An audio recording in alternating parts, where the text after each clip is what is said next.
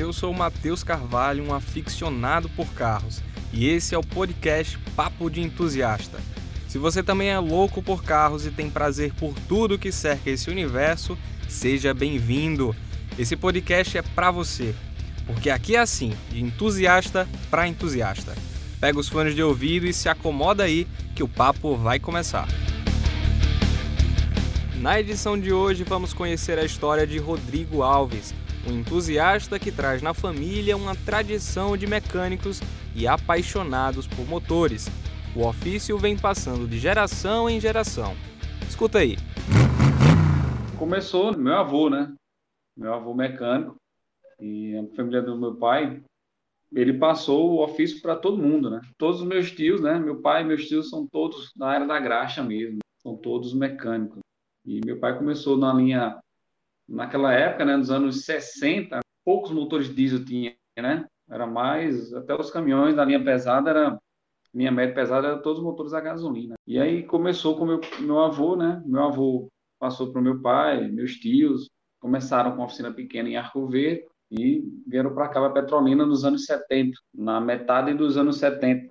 E montou a carranca diesel, né? Junto com meu pai. Né? Meu avô veio, alguns dos meus, dos meus tios, né? meu pai já trabalhava numa empresa, e aí meu pai teve essa ideia de, de junto com ele, montar uma empresa. E aí começou nos anos 70, né? E aí, claro, né? Meu pai começou, enfim, e passou para mim, né? Eu comecei a trabalhar com meu pai nessa área automotiva mesmo em 92, né? 1992. Foi quando eu comecei com meu pai, dando os primeiros passos aí na mecânica. Mas quando nós começamos, era uma oficina segmentada, né? Meu pai chegou para mim e disse: Olha, vamos montar uma oficina de regulagem de motores para afinação. Porque, como meu pai vinha da oficina Truck Service, era serviço autorizado Bosch, aí a Bosch tinha na época um setor só de afinação de motores, era Bosch Car Service. E aí meu pai né, teve essa ideia: não, vamos colocar uma oficina de serviços rápidos, só de afinação de motores. Então, o que consistia isso? Era sistema de alimentação, carburação e sistema de ignição, velas, bobinas, cabos, né? E distribuidor, né? Era aquele ajuste do ponto de ignição, avanço, era era checar tudo isso aí. Uma coisa vai puxando a outra, né? Quando você começa a trabalhar com regulagem de motores, aí vem a parte do, do motor também, claro, né? É trabalhar com cabeçote, trabalhar com motor, né? Porque muitos problemas não eram gerados só do carburador, enfim, era gerado problema mecânico lá no motor, né? Assentamento de válvulas, folga de válvulas, né? Problemas no sistema de ignição. Então era bem legal, era bem legal. E aí a gente chegou a crescer bastante, né? Porque Petrolina era bem menor, né? Só tínhamos nós e outra oficina que fazia o mesmo serviço, que era serviço de carburação. Então a gente fez muito sucesso na época. Ouviu aí, né? Estamos falando da década de 90, a época que foi marcada pela abertura comercial e a chegada dos carros importados no Brasil. Ainda assim, os carros carburados eram maioria nas ruas e unanimidade nas oficinas. Naquela época, meu amigo, todo mundo só trabalhava de ouvido, de, né? Era tudo muito, muito arcaico. Aí tinha o multímetro, ferramenta tecnológica, né? Era um multímetro, né? A pistola de ponto, aquela pistola estroboscópica, né, para ver o, o, o ponto né, de ignição, o avanço. E nós tínhamos é, um analisador de gases e nós tínhamos também um, um, um, um aparelho de regulagem. A gente verificava a marcha lenta, né, verificava o tempo de permanência da abertura do platinado. É, vê só, a gente verificava isso aí, né? Aí já testava a bobina, mas era um, era um, a gente ligava ele na, na, na bateria e na bobina né, para verificar a rotação, né? ajustar a rotação e verificar alguns, alguns componentes do sistema de ignição. Mas já tínhamos analisador de gases, né? já tínhamos é, tabelas né, de regulagem das quatro montadoras, a gente tinha literatura técnica né, e tínhamos equipamentos, todos Bosch, que inclusive eram muito caros, era caro demais. Nesse meio tempo, teve a chegada do scanner para diagnóstico em injeção eletrônica, que surgiu a partir da demanda de carros novos da época que não vinham mais com carburadores. Escuta aí o que o Rodrigo conta sobre essa chegada. Ah, quando chegou o scanner, era uma inovação muito grande, né? Aí, quando foi em 93, 1993, Aí meu pai foi fazer um treinamento do sistema de injeção eletrônica, o LE-Getronic, que é o do Go GTI. Aí é uma, é uma injeção analógica, né? Você não tem acesso às informações com scanner, né? E você tem que fazer o teste ponta a ponta. Era, aí a Alpha Test lançou naquela época o Bob 2000. Você conectava ele na central, né? No terminal de, de da central e fazia os testes ponta a ponta para ver se tinha fio partido. Só, mais nada. Mas era legal. Naquela época era muito carburador, né? E naquela época tinha aquela coisa, né? Eu quero limpar o carburador, né? Limpar carburador, limpa, né? Mas não conserta. E a gente fazia um reparo mesmo, trocava os eixos, tinha muita folga no eixo, aí o motor não dava marcha lenta porque dava entrada de ar, né? Entrada de ar positiva. Aí a marcha lenta oscilava e ficava lá em cima, a gente tirava o eixo, recuperava, né, o alojamento, colocava o eixo novo, borboleta, colocava os giclês, os gargulantes novos. Aí o carburador, o motor ficava funcionando muito bom, muito, muito, muito legal, né? A marcha lenta ficava certinha, você ajustava a mistura ar combustível certinho. Aí era legal. Era bom. Eu tenho saudade desse tempo. A gente, a gente tirava o carburador do lugar, né? Desmontava na bancada, e nisso a gente tinha, é, nós compramos é, uma, é, um jogo de ferramentas exclusivo só para carburador, porque o carburador é uma peça que requer muito ajuste, né? Tem ajuste de altura de boia, tem ajuste da, da, do afogador, tem vários ajustes que você faz no carburador, né? Só que naquela prática na, e no dia a dia que tinha muito serviço, a gente saía pulando alguns desses ajustes aí, porque não era também tão necessário, né? mas a gente desmontava o carburador na bancada, né? Colocava ele dentro do ultrassom aquecido e aí removíamos depois de 30 minutos, né? Removíamos ele, iríamos fazer a montagem, né? Na montagem a gente trocava as peças que estavam com desgaste, né? O eixo, né? Os parafusos de mistura, paraf... os parafusos não, o parafuso de mistura, as membranas, né? Os gargulantes e já fazia um pré-ajuste já na bancada, né? Mas o que do carburador mesmo é na regulagem da mistura, ar combustível, porque tem um parafuso batente que você regular a rotação e tem um parafuso de regulagem da mistura ar combustível. Que era isso aí, que era essa, essa afinação que a gente já utilizava naquela época o analisador de gases da Bosch. A gente colocava uma sonda lá no escapamento, né? E tinha uma mangueirazinha que ia lá pro, pro, pro gabinete, né? Ele já era digital, né? Tinha uns filtrozinhos lá e aí, cada carro tem uma regulagem, né? Cada motor, a gente a Bosch mandava para a gente uma tabela e a gente seguia aquela tabela, entendeu? Alguns aceitavam, outros não, né?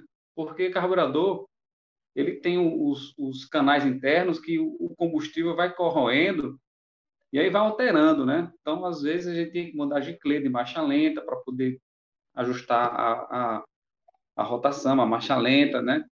Enfim, mas tudo no final dava certo, porque meu pai já tinha muito macete e passou muita coisa, né? Eu aprendi muita coisa, muito macete desses carburadores com meu pai, né? No dia a dia mesmo. Naquela época era, tinha muito Ford aqui naquela época, aqui na região, como eu falei para você. Tinha muito Del Rey, tinha muita Pampa, né? Tinha muito desses carros, cara. E aí, o, o carburador Weber, o 460, era muito comum folga no eixo. Era muito, rapaz, era muito comum. A gente vendia muito eixo, mas era muito eixo mesmo. Aí a gente desmontava. O chato de desmontar era aquelas molas, né? Porque você tira, tira aquelas pecinhas dos eixos, rapaz, fica aquela mola, arruela. Só que a gente já, no dia a dia, a gente já fazia aquilo ali já de, olho de olhos fechados, né? Pela prática, né? E já temos toda a ferramenta, largador, né? A broca para poder furar o alojamento, reabrir o alojamento, colocar a buchinha de, de latão, retificar a buchinha e ajustar o, o eixo. Aí pronto, quando fazia isso aí, meu amigo, ficava zero, né? O motor ficava com aquela marcha lenta mesmo, bem bem irregular, né? Sem vibrar, o motor não ficava quadrado mais, o motor ficava perfeito. Esses motores da Ford do CHT mesmo, que a gente estava falando, o motor em questão, Pampa, Corcel, Del Rey, Belina, era tudo motor só, pô. Entendeu? mudava de ano para ano, né, mudava de ano para ano algumas regulagens, mas o carburador em si era um só. Mudava as regulagens, né, de ano para ano, né, calibração, né, mas era era era um, um motor só, era um motor só, era um motor CHT. Passados os anos 90 e virando o século, Rodrigo investiu na própria oficina, fez parceria com uma outra que acabou não dando muito certo, até que voltou para o negócio mais familiar. Uma prima que é proprietária de um tradicional centro automotivo em Petrolina fez o convite para ele ser gestor da parte mecânica, recepcionando os clientes e chefiando toda a equipe de mecânicos. Olha a coisa familiar voltando às raízes aí. E mais uma vez, essa tradição familiar levou ele para novos desafios. Tanto que em 2008 ele entrou para a equipe de professores do Senai. Escuta aí que tem história. Aí em 2008 eu tive a oportunidade, meu tio, né, fez esse convite se eu não, se eu não queria trabalhar, né, começar lá no Senai. Aí eu fui. Aí eu saí do, do, do centro automotivo que eu trabalhava com minha prima, né? Aí fui para lá para o Senai já, já para dar aula, né? E aí tudo novo de novo, né? Tudo novo, né? Imagina aí, eu nunca nunca falei nem em reunião falar para né, 20, às vezes chega tinha turma naquela época com 30, né? Mas aí eu fiz um, um fiz um processo, né? Participei do processo seletivo e aí deu certo, né? Preparei uma aula lá e deu certo. E fiquei durante quase nove anos no Senai. Você ouviu aí, né? Da mecânica raiz o Rodrigo entende. Foi criado em oficina e sabe muito de carburadores e da mecânica base, aquela mecânica raiz. Adoro coisa antiga. É tanto que eu tenho uma moto carburada, né? Eu gosto de moto coisa antiga, né? Eu sou saudosista, eu sou bem saudosista. Bem saudosista. Mas claro que também gosto muito de tecnologia, né? Tecnologia né, é, é, é necessário, né? É necessário e é dinâmico, né? A tecnologia nunca vai, nunca vai ficar é, estática, né? Tecnologia toda hora tem um. Hoje está difícil para o mecânico acompanhar, né? As tecnologias que estão sendo é, colocadas aí no, nos veículos, né? Está difícil. Hoje você vê que hoje o mecânico tem que já tem que partir agora agora para os carros híbridos, né? Os carros elétricos, que já é fato, já tem muito Toyota Prius aqui, né? Na cidade, enfim, esses carros são carros de 2018, né? Já daqui a pouco está tá pedindo manutenção. E aí? Entendeu? Mas, claro, a, os carrinhos raiz eu, eu, acho legal, né? Acompanho alguns caras aí da internet que tem, tem que tem canal de carro raiz, né? O, o Tonela, né? Com os Fusca, né? Eu acho bem legal o trabalho dele. Tem o Silvio Carburadores, que é um cara que manja muito também de carburador, né? Eu sempre acompanho as postagens dele, né?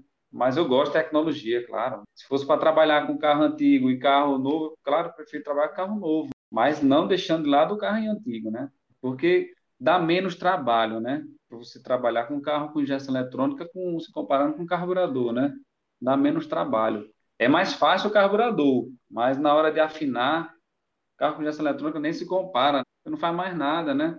Você vai montar um motor do um carro com, com injeção, você monta o motor certinho, colocou tudo em sincronismo, né? A correia dentada lá, o corrente, o que for, né? Tá tudo certinho lá, você ligou o motor lá, não precisa fazer mais nada. Carburador não, né? Tem que estar tá ajustando. Era giclê que dava errado, você tem que colocar um giclê menor, colocar um giclê maior. Então dava mais trabalho, ajustar ponto, né? Ignição dinâmica com distribuidor, cara, aquilo era um saco, né? Era chato aquilo ali. Aí, e tinha muita, naquela época também tinha muita bronca no distribuidor, distribuidor é, é no conjunto mecânico, né? O avanço é no conjunto mecânico, né? Com molas, com, com, com mesas que, que, que se, que se é, é, é, é mesa de, de, aço, né? Montadas com, com contrapeso, né? Enfim, rapaz, era aquilo era, era, era, era, era um transtorno quando dava bronca, né?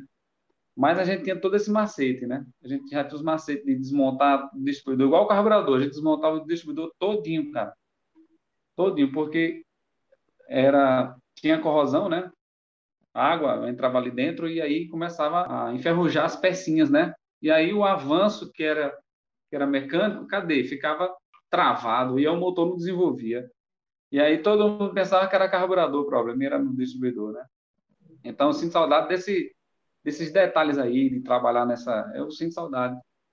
Mas a tecnologia é necessária e é, e é bom também trabalhar com tecnologia.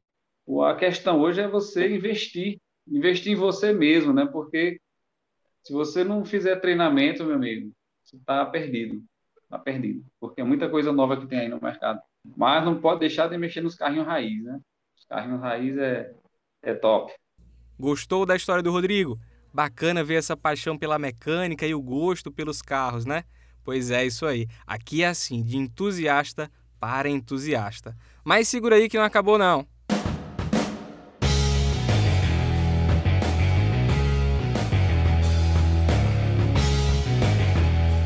Ouviu a vinheta? É hora do nosso papo de oficina.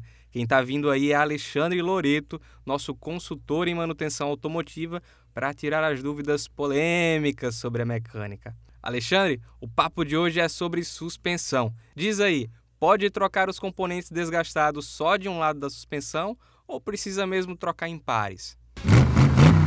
Um veículo com baixíssima quilometragem que por algum motivo precise substituir um amortecedor ele deve substituir o par? Com certeza que não. Então vamos pensar uma baixíssima quilometragem próxima dos 10 mil quilômetros e que esse veículo, por algum motivo, um veículo de uso comum, tá certo? No dia a dia, atribuições normais. Então, por algum motivo, ele caiu em um buraco do lado direito. Vamos colocar uma, uma situação. Então, não necessariamente com essa quilometragem ele precisaria substituir os dois, até porque a quilometragem média de substituição do amortecedor, segundo o fabricante, é próxima dos 60 mil quilômetros, onde ele já está no final de sua vida útil e com desgastes internos, às vezes não perceptíveis, mas passível de substituição. Então, não é necessário. O mesmo vale para outros componentes na suspensão, Sim, salvo alguns componentes como buchas, por exemplo. Então, são componentes de desgaste normal, é, que de acordo com o tipo de uso ou a irregularidade que você passou, vai ter um desgaste precoce, tá certo? Então, não precisa substituir os dois lados, direito e esquerdo. Basta aquele que está realmente com problema na situação de baixa quilometragem. Ok? Então, mas eh, se existem componentes com níveis de desgaste diferentes, o que pode acarretar ao veículo essa não substituição? Ah, ele vai andar de lado, ele vai puxar para um lado para o outro, não, ele vai é, acabar o que está bom mais rápido. Numa situação de baixa quilometragem, não. Isso foi algum acidente ou foi algum, algum erro realmente de percurso. Mas numa quilometragem já é, dentro do prazo ou para um uso é, não comum do veículo, o que eu diria de não comum seria situações adversas. Então, veículo de trabalho, veículo de carga, veículo é, que, que é utilizado em estrada é, de muito cascalho ou estrada de, é, com excesso de pedras. Então, tudo isso vai reduzir a vida útil desses componentes, principalmente os itens de suspensão, que estão trabalhando constantemente a partir do momento que o veículo principalmente trafega, mas mesmo parado, os itens de suspensão estão sob tensão.